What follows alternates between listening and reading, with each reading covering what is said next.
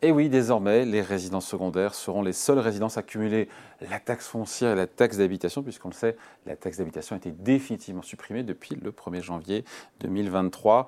D'où cette question, les résidences secondaires vont-elles devenir l'objet de toutes les attentions fiscales? Réponse avec vous, maître Jérôme Barret. Bonjour Jérôme. Bonjour David. Avocat associé au sein du cabinet Yards. On parle donc de ces changements, parce qu'il y en a quand même.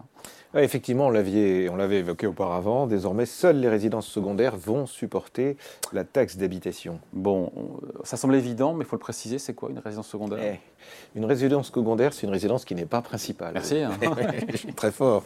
La résidence principale, c'est celle qui est le logement euh, habituel du contribuable et de sa famille. C'est là où il séjourne, c'est là où il revient euh, à l'issue de, de voyages ou de déplacements. C'est son lieu d'habitation effectif, c'est ça qui est important. Euh, par opposition, la résidence secondaire, ce sont des courts séjours, ce sont des vacances, des courtes durées, des week-ends. Et si on a des doutes sur le sujet, eh bien on analysera euh, la proximité du club de sport, du travail, quoique avec le télétravail c'est un sujet un peu plus délicat, euh, les empreintes de carte bancaire, l'école des enfants, et également ce que l'on déclare sur sa, sur sa déclaration de revenus. C'est-à-dire que le lieu où l'on établit sa déclaration de revenus est supposé être le lieu de la résidence principale. Est-ce qu'il y a de quoi s'inquiéter désormais quand on est propriétaire d'une résidence secondaire? Alors s'inquiéter, le mot est peut-être un peu fort, mais effectivement, on, tape un peu fort fiscalement, dans le patrimoine, fiscalement, oui. Euh, nous le constatons régulièrement, c'est un principe physique bien connu, que rien ne se perd, rien ne se crée, tout se transforme. Depuis que la taxe d'habitation est supprimée ou se supprime, eh bien, on voit un gonflement de la taxe foncière. Hein. C'est donc un principe de vase communicant. Ainsi, un propriétaire euh, qui, euh, avait, euh, qui a une résidence secondaire voit deux choses. D'une part, il voit probablement augmenter sa taxe d'habitation locale pour cette résidence secondaire. Et dans tous les cas, il a vu sa taxe foncière qui s'est appréciée. Donc, la taxe foncière, elle va augmenter pour les mêmes raisons que l'on diminue la taxe d'habitation. Bon, et on parle alors pour le coup d'une surtaxe carrément une surtaxe au profit de certaines Et oui, parce qu'on a permis en fait, euh, d'abord la taxe foncière globalement, elle a augmenté d'une trentaine de pourcents depuis une dizaine d'années. Euh, et on pense que la tendance n'est pas à, n'est pas à la diminution. Hein. Les propriétaires de résidences secondaires dans des zones urbaines dites tendues risquent de voir cette taxe foncière euh, augmenter dans une proportion assez forte, parce que la part communale, elle peut augmenter dans une proportion de 5 à 60% Et aujourd'hui, euh, environ 29 communes ont adopté le mouvement le plus élevé, c'est-à-dire 60% d'augmentation. Aujourd'hui, ça concerne 1136 communes. Cette augmentation de surtaxe devrait concerner à partir de cette année, environ 4000 communes, parce que la loi de finances pour 2022 a donné une définition plus large des zones tendues. Zones tendues, c'était les zones dans lesquelles on avait des difficultés à trouver du logement. Maintenant, cette zone tendue, on les retrouve en zone de montagne ou en zone de bord de mer, qui sont aussi des zones touristiques, et euh, c'est une zone qui va définir des prix élevés sur des immeubles anciens dans des zones où il y a peu de résidences.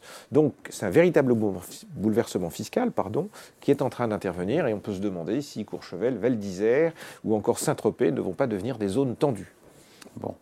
On parle également, alors pour le coup je ne suis pas un expert, mais il y a cette histoire de, ça fait de nombreuses années qu'on nous, on nous en rebat un peu les oreilles, cette révision des valeurs locatives, des locaux d'habitation, euh, avec une possible révision sur les loyers qui seront déclarés là dans les, dans les prochaines années. On en est où là? Alors ça fait peut-être 30 euh, ans qu'on entend parler de la modification des valeurs locatives de la loi de 60, d'une valeur locative fondée sur des valeurs de 70.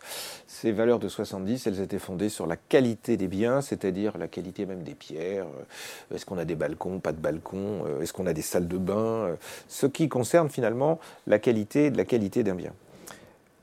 Dans le même temps, vous avez notez également que le gouvernement nous demande de fournir des informations pour le 30 juin plus tard, justement sur les biens qui sont occupés, qui les occupe, quel est le loyer. Et donc c'est à partir de cette base-là que l'État va fixer une, une moyenne euh, par département permettant cette fois-ci de supprimer cet ancien barème de la valeur locative, qui donc ne sera plus fondé sur la qualité du bien, mais sur des moyennes par secteur. Ce qui veut dire que c'est un peu comme l'auto, euh, tout le monde aura joué, mais tout le monde ne gagnera pas, puisqu'il y a des cas où la qualité euh, ne sera pas prise en compte et donc le loyer diminuera, et d'autres cas où au contraire, euh, comme la qualité ne sera pas prise en compte, on pourra avoir des loyers qui augmentent et des valeurs locatives qui augmenteront. Donc, euh, conclusion, Jérôme, il faut se faire à l'idée que quand on est maintenant propriétaire de résidence secondaire. C'est l'objet de cette vidéo aujourd'hui sur, Boursorama. Euh, fiscalement, ça sera de plus en plus lourd, l'imposition, la pression fiscale sera de plus en plus forte. Alors, on a donc pour la résidence secondaire une taxe d'habitation, je ne sais pas comment elle va baisser, mais les communes en ont besoin, une taxe foncière qui peut augmenter, et puis si on a un peu de patrimoine, on va être soumis également à l'IFI, donc ça fait trois éléments qui vont être donnés. Et la surtaxe aussi. Et la surtaxe, alors cette surtaxe, elle va être intégrée à l'intérieur de la taxe foncière ou de la taxe d'habitation. La difficulté, c'est qu'on pourrait essayer de cibler les contribuables, mais pour la taxe d'habitation, en disant tiens, on a des contribuables dans tel cas, etc. Mais on ne peut pas parce que, en fait, on a accouplé totalement les évolutions de taxes foncières et de taxes d'habitation.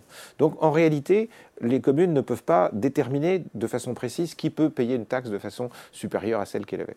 Donc, c'est un vrai sujet. Et si on cumule une réforme de l'endettement, si l'on cumule euh, des taux bancaires plus élevés, si l'on cumule que. Bon, on va se retrouver dans une situation où ça va être très difficile d'acheter. Voilà, c'est un euphémisme. Merci beaucoup. Explication signée Maître Jérôme Barré, avocat associé au sein du cabinet Yards. Merci Jérôme. Merci David.